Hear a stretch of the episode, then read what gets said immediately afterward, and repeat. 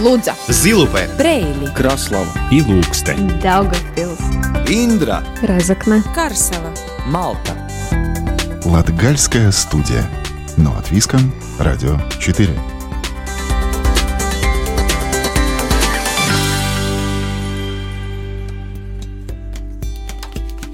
Добрый день, дорогие друзья! В эфире Латвийского радио 4 программа «Латгальская студия». У микрофона Сергей Кузнецов.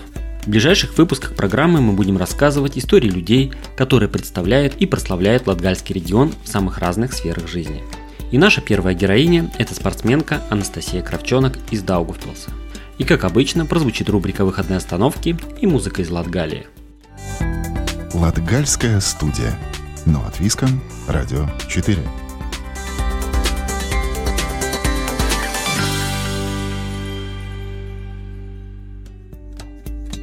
Даугавпилчанка Анастасия Кравчонок с детства занималась волейболом. Играла за городскую команду в Балтийской лиге. Но несколько лет назад полностью переквалифицировалась на пляжный волейбол, что вскоре позволило ей заниматься любимым делом уже профессионально. Буквально пару недель назад в паре с Ниной Грауденей Анастасия в Мюнхене выиграла чемпионат Европы. Это второй титул в карьере девушки. Первый раз чемпионат покорился в 2019 году. Прошлом году также был долгожданный дебют на Олимпиаде в Токио. Латвийский дуэт достиг высокого четвертого места.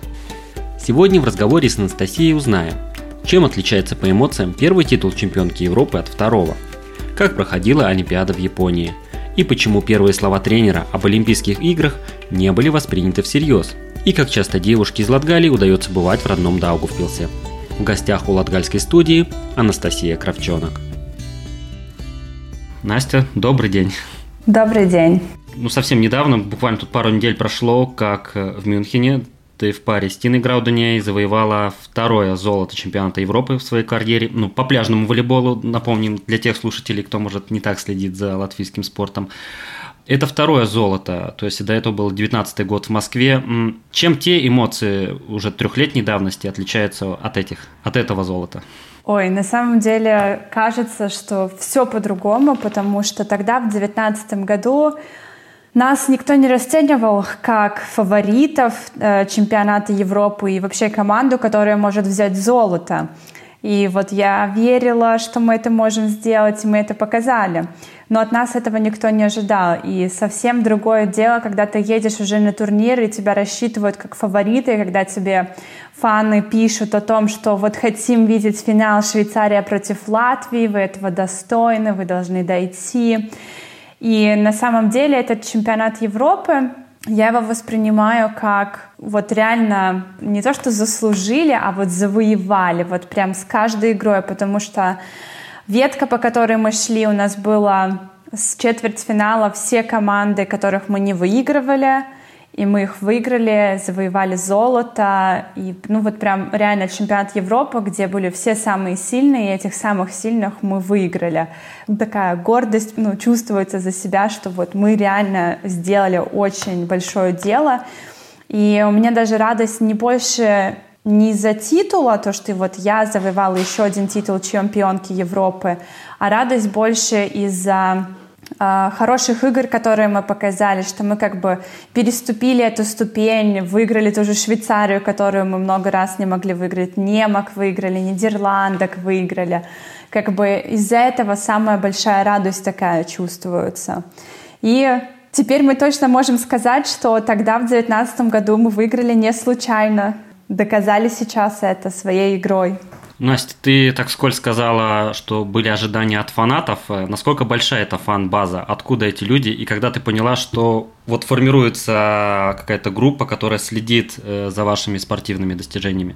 Ну, это из года в год. Просто все больше и больше людей начинают обращать на нас внимание. Конечно же, наши Латвия поддерживает нас очень-очень сильно – все больше людей даже узнает нас на улице, и эту поддержку во время Токио нереально чувствовалось, когда люди на трибунах, трибуны были пустые, но люди свою позитивную энергию, свои пожелания, они передавали через сообщения в социальных сетях.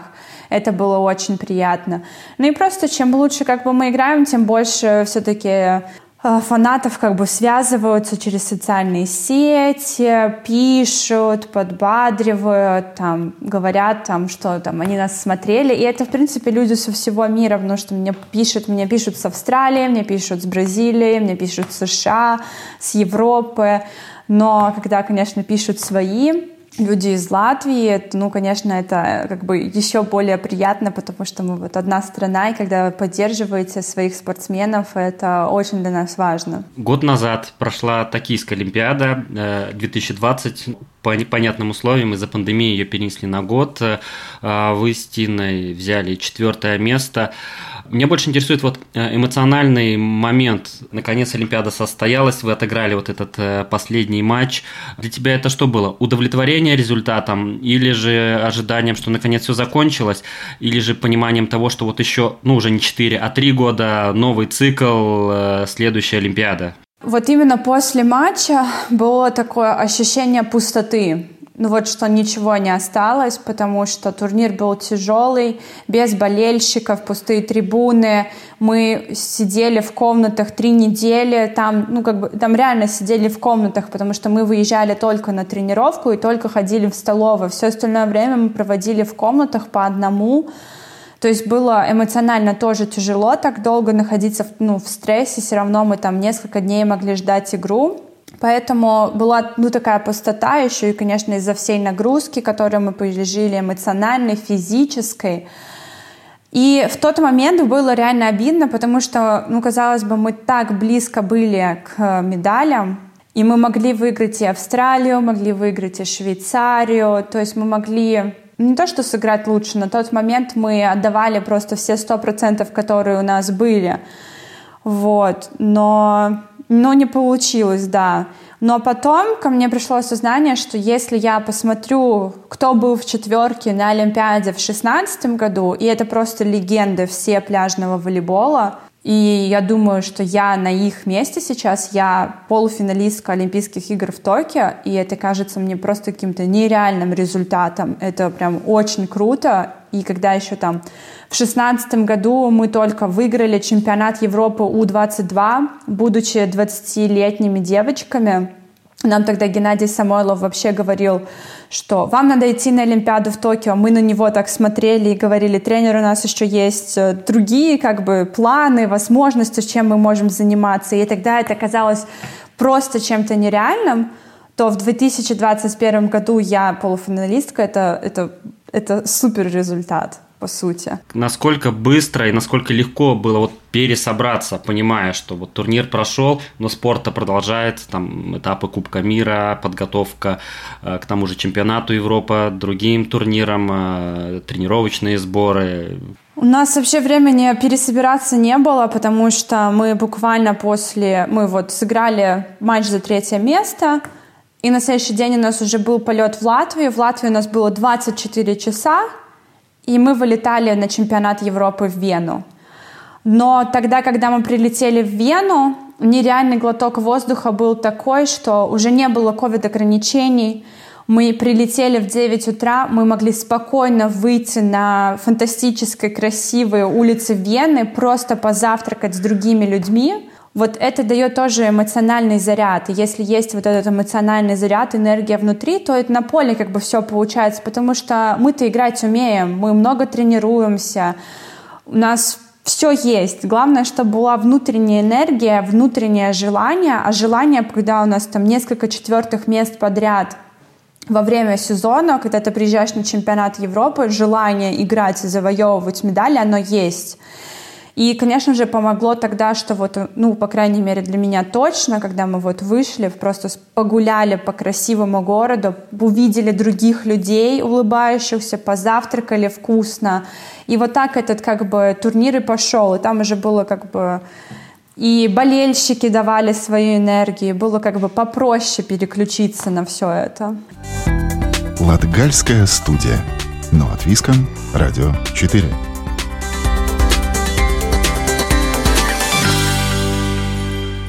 Напоминаю, что сегодня мы беседуем с двукратной чемпионкой Европы по пляжному волейболу и участницей Олимпийских игр в Токио, догуфпилчанкой Анастасией Кравчонок. Настя, сейчас уже кажется абсолютно нормальным, что вы, давай прямо говорить, топовые спортсменки мирового уровня в пляжном волейболе. А, но также было не всегда. Как ты для себя отмечаешь те точки, те моменты в жизни, когда ты бы сказала, что да, я профессиональная спортсменка, или что, говорю, я становлюсь на путь профессионального спорта?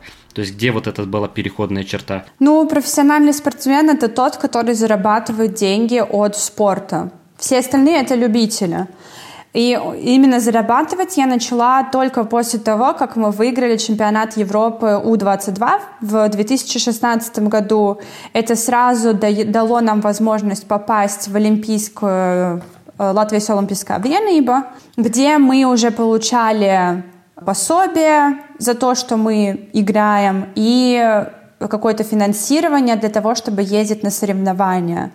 То есть до этого, до 16 года, до 19 лет я была студентом просто. Вот я училась в Долгопилском университете на первом курсе.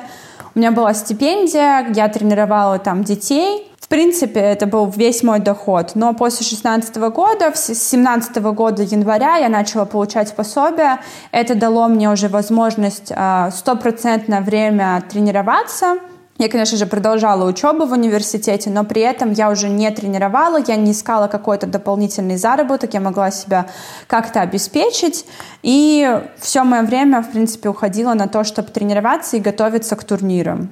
То есть тот молодежный чемпионат, он стал вот такой ключевой точкой, когда ты уже вошла, ну, по, ну, по-серьезному в профессиональный спорт, когда ты могла думать только о тренировке, на результат, то есть в целом развиваться как спортсмен. Ну вот да, у меня получился именно такой путь, потому что после этого 16 года, каждый год, там же это не так, э, вот мы завоевали медаль, это финансирование дается на один год. Если ты не подтверждаешь, не берешь, опять же, какое-то призовое место или там пятерка чемпионата Европы, то ты опять можешь идти и работать где-то, делать, я не знаю, все что угодно, печь пироги.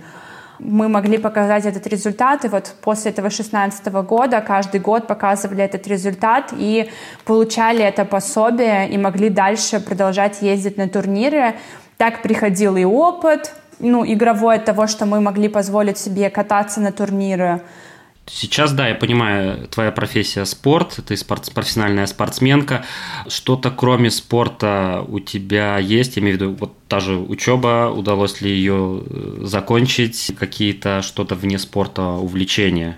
Я считаю, что учиться можно всегда. Я закончила изначально бакалавр в Долговпилском университете, и потом я еще закончила магистра в Латвийском университете по управлению образованием. Я его закончила Год назад, наверное, уже не ну, помню. совсем недавно, Год назад получается. примерно. Я его закончила, и после этого я решила, что, наверное, продолжать учиться именно в университете, такое вот базовое образование я не хочу. Поэтому сейчас э, хобби, которое доставляет мне удовольствие, я год вот очень активно вела социальные сети в Инстаграм, выставляла видео на Ютуб, вот как бы таким занималась, э, пыталась научить людей играть в волейбол, в пляжный волейбол, передать какую-то свой, какой-то свой опыт, чему-то научить, вдохновлять людей вообще заниматься спортом и быть активными. Настя, я так понимаю, ты сейчас живешь в Риге, сама-то из Даугавпилса. Как часто удается побыть э, в Даугавпилсе, где ну, многие считают тебя своей? И как ты сама сейчас характеризуешь э, место дома? Это Даугавпилс или Рига больше? Даугавпилс для меня родной город, потому что ну, все началось там. Я там родилась, я там выросла, я там познакомилась со своими друзьями, я пошла на волейбол. Я считаю, что мне очень повезло со всеми тренерами, которые у меня были. И в Даугавпилсе это, конечно же, огромная часть моей жизни, потому что и в пляжный волейбол я начала там играть. А, но сейчас, да, моя основная жизнь это все равно в Риге, потому что здесь у меня мой будущий муж, а, дом, все тренировки, тоже друзья. И в Даугавпилс, на самом деле, я, получается, приезжать не очень а, часто, но для меня это все равно такое место, вот, куда, если я думаю о месте силы, то я вспоминаю, вот у меня около дома была ну, река Даугава, я могла туда прийти, там лес, и вот для меня это место силы, потому что я мог, мне как-то вот с детства, наверное, запоминается, вот я прихожу туда вечером, когда уже закат, там такая природа, спокойствие, красота, И я себя именно воспринимаю в этом месте, то, что я получаю вот этот заряд энергии, то, что я все могу, вот, потому что там как моя родина. А, можешь сказать какой-то район, чтобы все, кто в Даугавпилсе, знали это и про себя догадывались? Ну, скажем, ну, остальная Латвия должна только додумывать и догадываться, где это может находиться. Мэш Темс. Прекрасное место, да. Да. А, Настя, опять же говоря вот о доме, это многочисленные перелеты, опять же, там сборы, турниры, соревнования. Как часто удается быть дома в том плане, ну, в данном случае в Риге у себя, то есть когда ты понимаешь, что есть какой-то, позволю себе сказать, день-два, чтобы как-то немножко, ну, откинуть из головы волейбол и какие-то свои домашние дела сделать. Э, как часто это удается? Ну, это зависит, конечно же, от календаря турниров. К примеру, сейчас мы сыграли чемпионат Европы, и у нас такая пауза в получается, три недели до следующего турнира. То есть все это время я нахожусь дома э, со своей семьей, как бы и отдыхаю и тренируюсь. Иногда это бывает так, что вот в прошлом году мы уехали из дома в середине января и вернулись только в начале мая. Но тогда я воспринимаю просто свой дом. Дом — это там, где я. Конечно, это тяжело не видеть там родных, но у нас есть видеосвязь, все равно можно общаться, там звонить, как бы надо просто иметь желание. И потом приезжать домой очень приятно, спать в своей кровати, готовить завтрак на своей кухне. Это люди, которые немного путешествуют, наверное, так это не ценят. А так э, я знаю, как это быть дома, что я хочу делать, как хочу проводить свое время. По сути, если так взять, ты была на всех континентах, так или, ну, практически, наверное, на всех континентах на соревновании, то есть, и вот это, это, наверное, часовые перелеты местами, скажем так, какой самый долгий, и насколько ты быстро адаптируешься вот к этому передвижению? Ну, наверное, самый долгий перелет был в Австралию, мне кажется, что он был 16 часов, там, ну, как-то из Дохи или из Абу-Даби, я даже не помню, в Сидней, около 16 часов или обратно, там как-то туда 14, по-моему, обратно 16. Адаптация, ну, конечно, бывает тяжело, но самое главное, это когда прилетаешь, это днем не спать, дождаться все равно ночи, как бы не хотелось, чтобы нормально спать ночью. И тогда, как бы, если там ночью спишь, там эти свои 8 часов, 7, то и на следующий день проще. Как бы надо уметь бороться с вот этим сном. И как бы это самое главное. Потом, когда приходишь еще днем тренироваться, организм тоже привыкает и настраиваешься на все это. Должна быть такая дисциплина. Настя, Большое тебе спасибо за разговор, что нашла это время, уделила. А, и, может быть, уже так, э, в заключении, ты сказала, что да, сейчас большая пауза именно соревновательная, но все равно, насколько я понимаю, есть э, тренировки. Не знаю, что три недели отдыхаем, лежим на диване. Плюс-минус, что известно о ближайшем твоем календаре, какие планы именно в соревновательном контексте? Ну вот на следующей неделе я буду играть а, турнир King of the Court, очень интересный формат, когда пять команд на одном поле играют. Я буду играть с а, нашей молодой перспективной девочкой, которая на чемпионате Европы У-20 завоевала серебро, Даниэла Константинова. И с Тиной мы будем играть в конце сентября в мировую элиту в Париже. Вот, и это пока единственные известные планы, потому что у нас календарь такой, что у нас еще в ноябре три мировые элиты, но мы пока еще не знаем, поедем мы туда играть или мы все-таки будем отдыхать, потому что с октября прошлого года у нас нон-стоп работа, мы постоянно тренируемся и ездим на турниры, а отдыхать тоже надо. Да, еще раз, Настя, спасибо за разговор. И еще раз напоминаю, что сегодня у нас в гостях была Анастасия Кравчонок, а, латвийская волейболистка, чемпионка Европы по пляжному волейболу. Латгальская студия.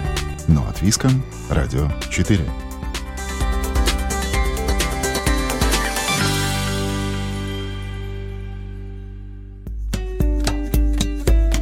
В рубрике «Выходные остановки» заглянем в городок Вилека – а именно в местный музей, который расположен в здании католической общины, построенного в 1913 году.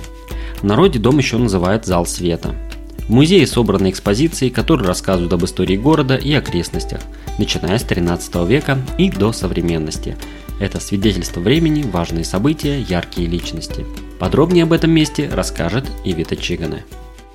Виляка – приграничный город в Баловском крае на северо-востоке Латгалии. Поселение Мариенгаузен-Виляка впервые упоминается в начале XIII века в Ливонских хрониках, а статус города ему присвоен в 1945 году. Руководитель Вилекского музея Рита Грушева, проводя небольшую экскурсию по реновированной части здания бывшего Капуцинского монастыря, рассказывает, что это здание со дня постройки почти никогда не пустовало. В 1936 году здесь основался монастырь братьев Капуцинов. Известно, что в 1940 году в обители проживало всего три монаха – которые не только участвовали в строительстве здания, но и потом организовывали разные религиозные мероприятия, обучали учениц местной гимназии пению. Первоначально здесь в XVIII веку построили вторую католическую церковь, которая была из дерева. Потом ее снесли, когда строили нашу большую красную католическую церковь. И здесь вокруг тоже есть старые кладбища, где людей похоронили вот в 18 веку. Потом э, здесь пришли капуцинские монахи, э, построили здесь капуцинский монастырь, который здесь э, был достаточно недолго, к сожалению, потому что Первый раз э, капуцинские монахи пришли где-то в 1935 году, когда священник Алфонс Вайвоц пригласил капуцинских монахов сюда. Они сначала жили в небольшом домике, но потом построили очень красивое здание, которое иногда в наши дни тоже еще ассоциируется с капуцинским монастырем. В 1944 году монастырь закрыли, в советские времена в этом здании размещались милиция, поликлиника, цех по производству трикотажа и библиотека. В капелле показывали кино. В советское время После Второй мировой войны здесь находился кинотеатр 17 июня, назывался, потому что 17 июня 1940 года э, Красная Армия вступила в нашу Латвию, как бы день оккупации. Где-то было около 260 э, мест, где можно было сидеть. Кинотеатр, обустроенный в когда-то монахами построенной капелле, просуществовал до 90-х годов прошлого века. Было время, когда в части здания бывшего мужского капуцинского монастыря раздавались в основном женские голоса, ведь здесь почти 30 лет просуществовал цех трикотажной фабрики «Сарканайс Риц», продолжает Рита Грушева. Здесь, конечно, была еще швейная фабрика «Сарканайс Риц», Здесь очень много работали женщины. Э, у нас тоже в музее есть, э, например, спортивные костюмы, которые они шили. В наше время двухэтажное здание бывшего Капуцинского монастыря поделилось на две части. Одну часть удалось отремонтировать, и теперь в том же помещении капеллы разместился выставочный зал Вилекского музея – и в реновированной части второго этажа разместилась выставка яиц птиц Латвии, собранная еще до Второй мировой войны местным краеведом Эдвардом Справником. И у него в коллекции более чем 600 яиц. И эта коллекция тоже, она путешествовала, была э, сначала в Латвии, потом в Канаде, потом обратно в Латвию э, приехала. И этой коллекции более чем 80 лет. Говоря о будущем, руководитель Вилекского музея Рита Грушева признает, что самая большая мечта – получить финансирование на реновацию второй части здания бывшего Капуцинского монастыря и устроить уже во всем здании Вилекский музей, который сейчас располагается в двух местах, и, конечно же, устроить современные экспозиции – тоже, если будет реновация второй части, обязательно в погребе будет экспозиция, которая посвящена Второй мировой войне. Это все, что связано может быть, не так уж с хорошими воспоминаниями, но вот э, в погребе, потому что там такая аура, она очень такая, ну, нехорошая, потому что там когда-то держали людей, как бы питали тоже вот этих э, людей чтобы в музее было ну, это э, как бы спектр всех эмоций, потому что история не только она хорошая, а потому что она и грустная у нас есть.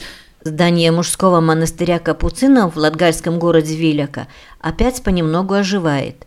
И главное сейчас привести в порядок все здание и переместить сюда городской музей. Для такого здания это было бы самое достойное применение. На этом Латгальская студия прощается с вами до следующей субботы. Сегодня над программой работали Сергей Кузнецов, Ивита Чигана и Карина Важная. Слушайте нас каждую субботу после 10-часовых новостей. Повтор звучит по четвергам в 20.15. Также всегда доступен в удобное для вас время архив всех выпусков Латгальской студии на сайте Латвийского радио 4. Кроме этого, Латгальская студия звучит на самых популярных подкастинговых платформах. Находим, подписываемся, слушаем, оставляем комментарии и ставим оценки. Рекомендуем друзьям и родственникам. Встречаемся там, где вам удобно.